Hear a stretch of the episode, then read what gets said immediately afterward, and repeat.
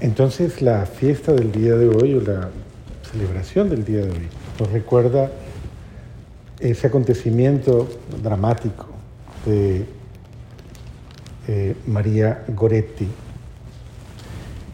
la niña eh, básicamente de una familia supremamente pobre, pero de una familia forjada en la virtud la virtud de la fe, obviamente, que es una de las mayores virtudes. Y esta niña o esta pequeña eh, que creció amando a Dios, eh, y ahí qué bello es hablar un poquito de, del valor que tiene la formación de los hijos en el amor a Dios. Enseñar a los hijos a amar a Dios es abrirlos a un destino sobrenatural, a una gracia sobrenatural. Y por eso hay que educar a los niños desde pequeños. El problema sucede cuando ya eh, perdimos una etapa tan privilegiada como es la etapa de la inocencia, esa etapa en la que los niños deben recibir de verdad lo mejor de nosotros, ¿no? Lo mejor. Y creo que en ello debe haber mucho esfuerzo, o sea, uno debería, debería llevar ese camino de santidad hasta sus últimas consecuencias en la corresponsabilidad dedicar, de educar hijos para el cielo, y no solo hijos, nietos. ¿Cuánta falta hace? Y discúlpenme que me vaya a esa parte, pero creo que es importante también ¿Cuánta falta hacen abuelos, abuelos testimonios, o sea, abuelos paradigmas de, un nuevo, de una nueva vida? Paradigma quiere ser modelo, básicamente.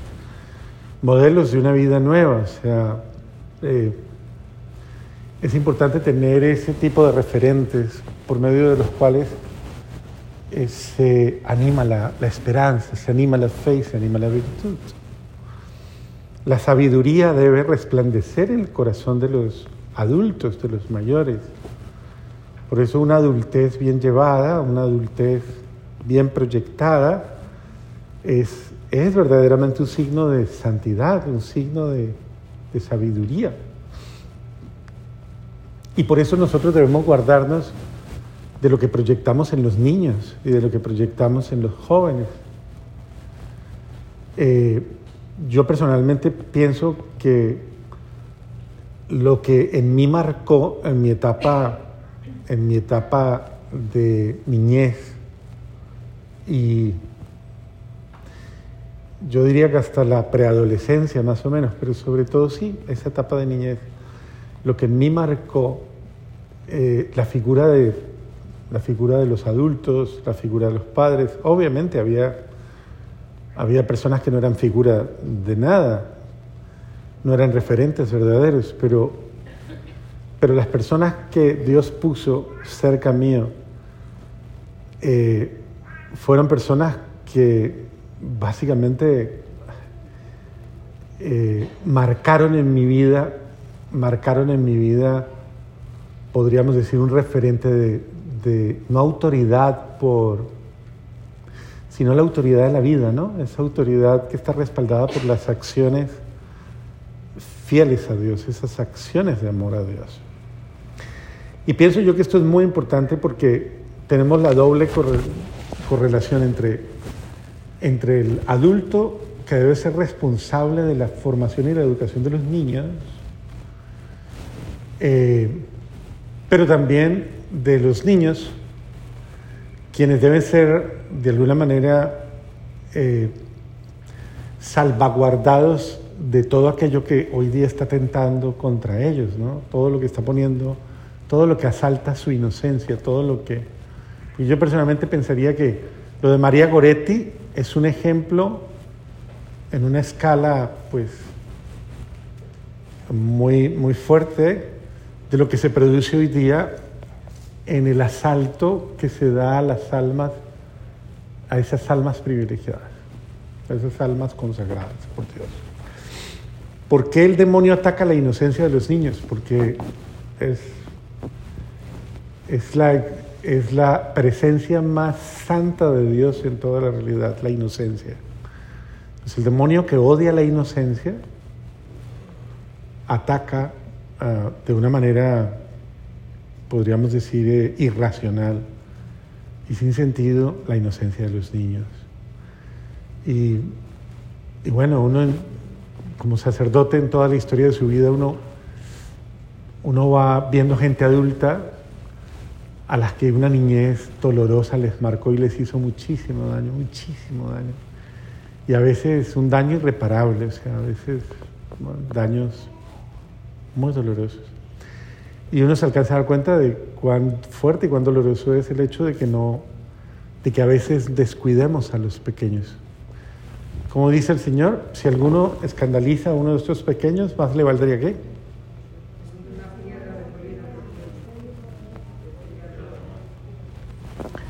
Ponerse una piedra en el cuello y tirarse al río, dice, ¿no? Algo así. Es el sentido mismo de, hay que cuidar a los niños y guardarlos y enseñarles todo lo que tiene que ver con la vida sobrenatural. Pero hay que guardarlos de, nuestros, de nosotros mismos.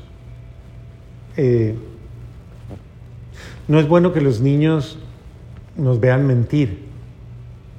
No es bueno que los niños nos vean herir, ofender, ser agresivos, ser violentos, ser groseros las malas palabras, todas esas malas actitudes. No es prudente que los niños nos vean ser eh, de alguna manera eh, incorrectos.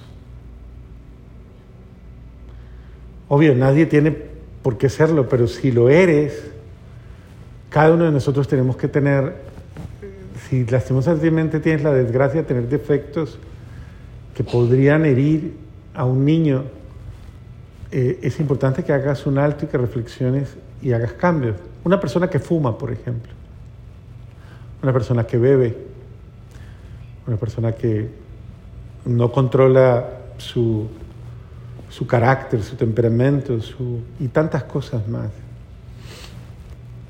Eh, es decir, Formar un alma, formar un espíritu, formar un corazón, formar un ser humano es un trabajo, es una tarea supremamente delicada, muy delicada, y requiere de nosotros morir a nosotros mismos.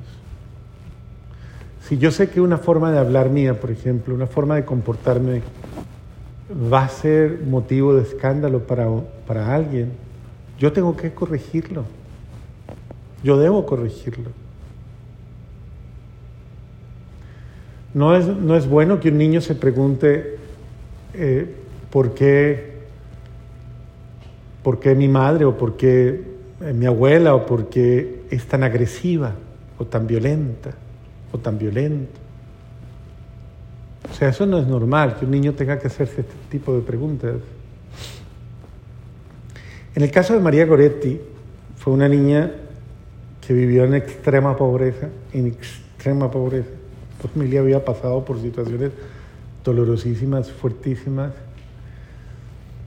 y que a pesar de todo era una familia trabajadora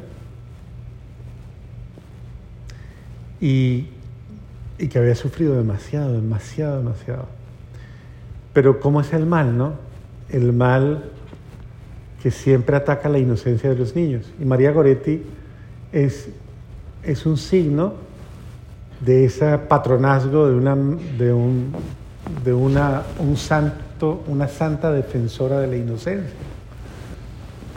En el, caso de la niña, su asaltante o su eh, depredador, para usarlo en palabras del, del virtus, de toda la, la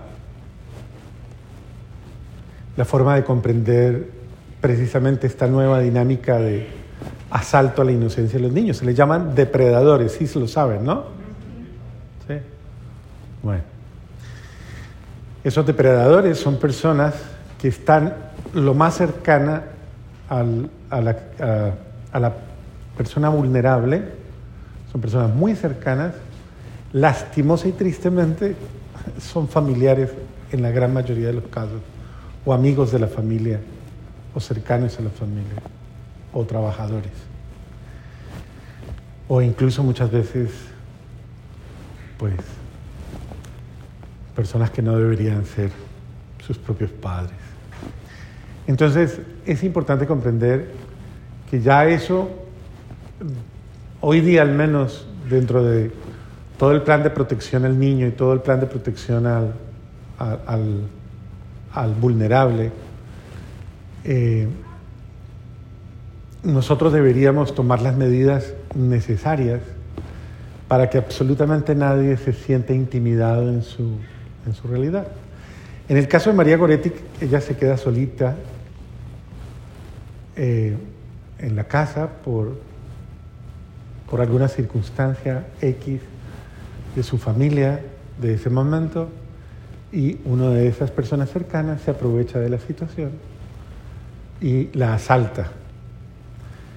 El asalto a la niña inmediatamente no implicaba el hecho mismo de que ella eh, permitiera que eso sucediera, sino que al contrario, desde el primer momento en que ella, conscientemente de la actitud de este hombre, eh, de su agresión, la que le quiere hacer, le pone de manifiesto que, ella eh, no quiere que esto pase.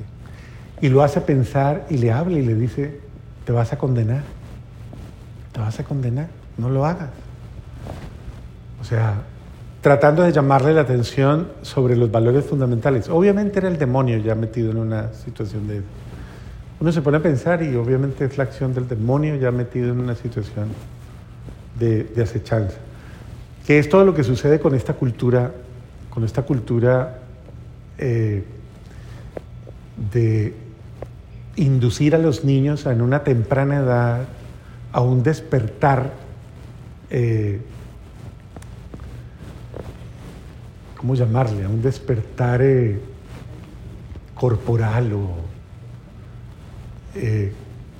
despertar a la malicia o despertar a la de algo que no, es, no define al ser humano, que no lo define, que define una, una realidad eh, procreativa, pero que no define al ser humano como tal.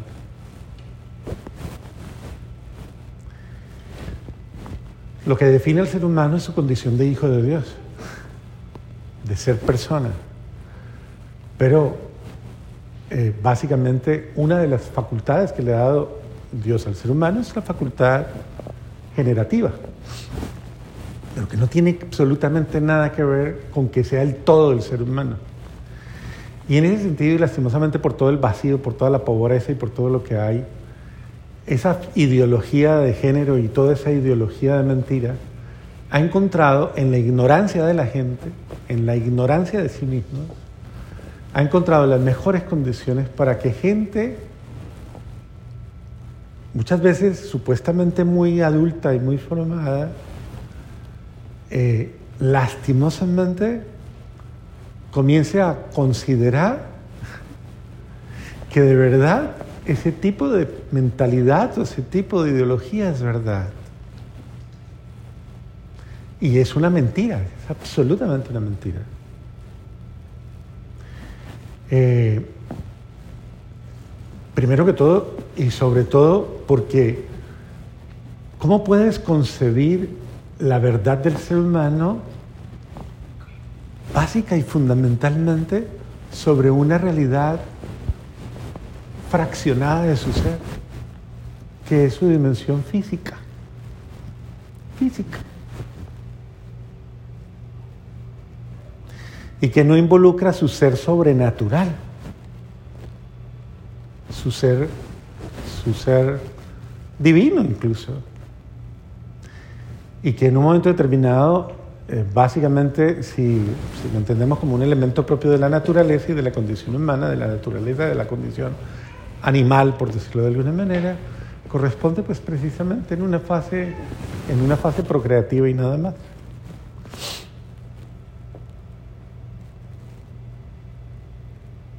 Que no implica el amor, no implica el amor a sí mismo, ni la definición del amor a la persona, ni el concepto de persona, no implica ni responde absolutamente a ninguna de esas realidades.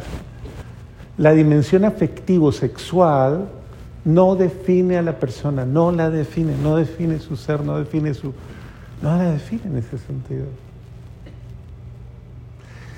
Y es simplemente no es y no corresponde y no está en la misma proporción de lo que del valor del valor de la persona humana, del valor integral de la persona humana, del valor en todas las dimensiones de la persona humana, del valor de la vida, del ser de la vida, eh, de la integridad de la vida. Entonces, pienso que esto es muy importante, pero nosotros sí tenemos que formarnos mucho en esto. O sea, tenemos que dejar, con todo cariño lo digo, ¿no? Y respeto, pero tenemos que dejar la ignorancia y tenemos que dejar de, especular. Tenemos que comenzar cada vez más a, aclarar nuestras ambigüedades y comenzar a, definir precisamente esa verdad sobre el ser humano. Pero en la medida en que nosotros le sigamos el juego a una falsa concepción de la persona y de sus atributos y de todas sus dimensiones, vamos a tener que lastimosamente ver dolorosamente a un ser humano degradarse a un punto a un punto irracional, degradarse. Y cuando hablo de degradarse, degradarse. Degradarse a un punto absoluto, incluso con aparentes relaciones normales, con aparentes relaciones convencionales. Entonces, esto da para mucho, lo que pasa es que yo no quiero, y no sé si de pronto, eh, sí, no sé si, no sé si de pronto el escenario sea lo suficientemente adecuado para hablar de ciertos temas tan profundos, aunque hay que formarse. Pero es absolutamente importante comprender que toda desorientación, de esas desorientaciones que existen hoy día, en todos los órdenes, ¿no? Unos órdenes ya irracionales eh, parten de una, de una mentira, o sea, parten de una falsa concepción de la persona humana. ¿Está bien? Y genera seres humanos absolutamente infelices, infelices, absolutamente infelices.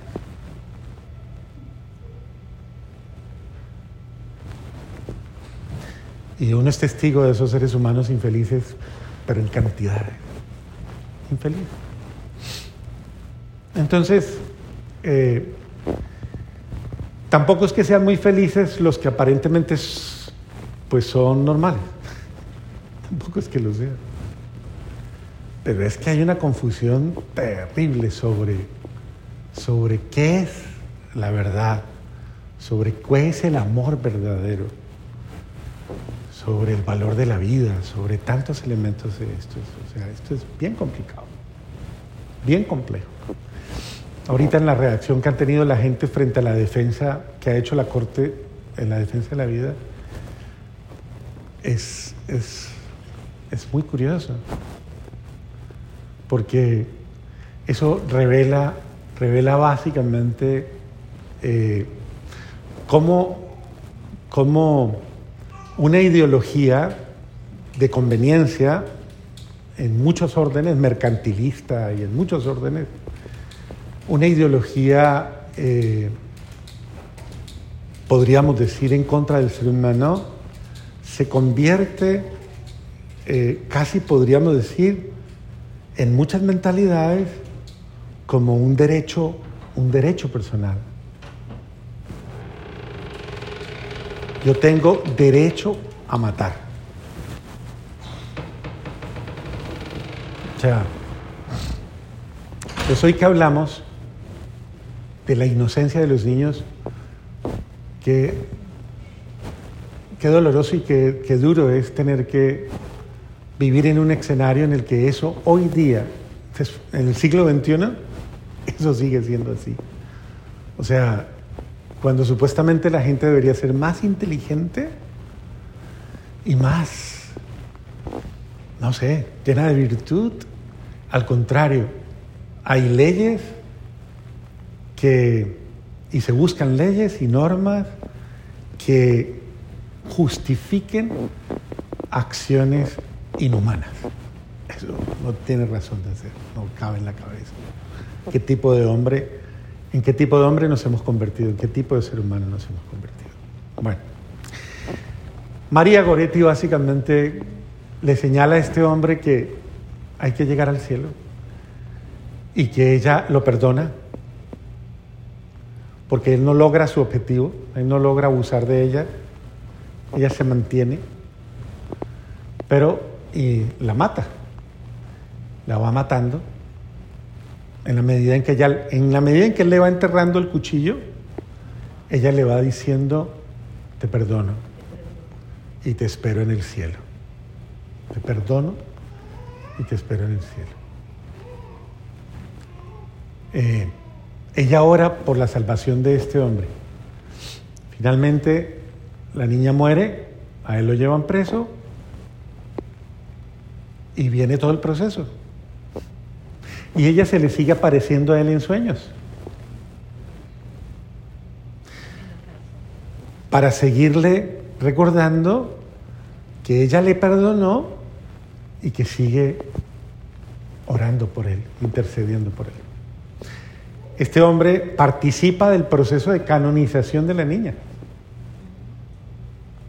Y él mismo da el testimonio de que esta niña, de su virtud, de que no se dejó abusar, que combatió hasta el final, pero que además de eso, por encima de, de los demás, su mayor combate fue ganar su alma para Dios. El alma de un asesino, ganar su alma para Dios. Su cuerpo está incorrupto ahí en Neptuno, se llama el pueblito donde está Neptuno. Todavía está incorrupto. Eh, y sigue siendo expresión María Goretti de defensa de los niños, de la inocencia de los jóvenes. Creo que es importante encomendarle a ella la adolescencia, encomendarle eh, eso, el heroísmo, el heroísmo contra cualquier acechanza del mal. Pidámosle al buen Dios que nos dé esa gracia, esa potestad de ser apóstoles de apóstoles de la virtud en ese sentido y apóstoles del verdadero amor. Pidámosle al buen Dios que nos dé esa gracia de, nosotros salvaguardar eh, a la familia, cuidarla, que los niños sean niños, que no tengan que precipitadamente vivir cosas que hacen felices a los adultos. Yo le voy a hacer una pregunta con la cual quiero que se vaya a dormir. Es un poquito, la hago con toda delicadeza, pero le voy a hacer la pregunta para que se vaya a dormir con ella. ¿Usted recuerda lo que produjo en su alma el dolor o no sé. ¿Usted recuerda el sentimiento que produjo en su alma cuando perdió su inocencia? El dejar de ser un niño o una niña.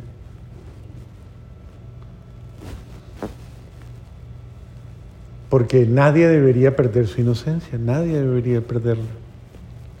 Más aún, Aún los esposos deberían mantener siempre la gracia de la inocencia.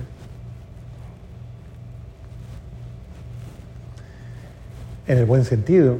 Acuérdense que el papá y la mamá de Santa Teresita, de Niño Jesús, que está ahí en el altar, ellos no querían perder la inocencia. Los dos habían sido rechazados de conventos y frustrados por vida religiosa, se conocieron y quisieron seguir siendo casados, pero célibes. Y su director espiritual los cogió y les dijo, oh, oh, Dios tiene un plan con ustedes. Y tiene un plan muy grande. Dios agradece su sacrificio. Pero la iglesia les llama a que se abran a la vida. Y los dos se abrieron a la vida y tuvieron nueve, nueve embarazos más o menos. Y yo podría decir que si la historia lo permite, podría llegar a ser la primera familia completa de santos. Ya está canonizado el papá, ya está canonizada la mamá, ya está canonizada Santa Teresita, ya está en vía de canonización otra, y por ahí va, y las otras están ahí en pendiente. Y yo creería que en el futuro van a canonizar a toda una familia, porque estuvieron abiertos al don de la vida. Nunca esa pareja perdió la inocencia que genera santos. Así que sí se puede. Vivir en santidad y generar virtud y generar gracia y generar santidad.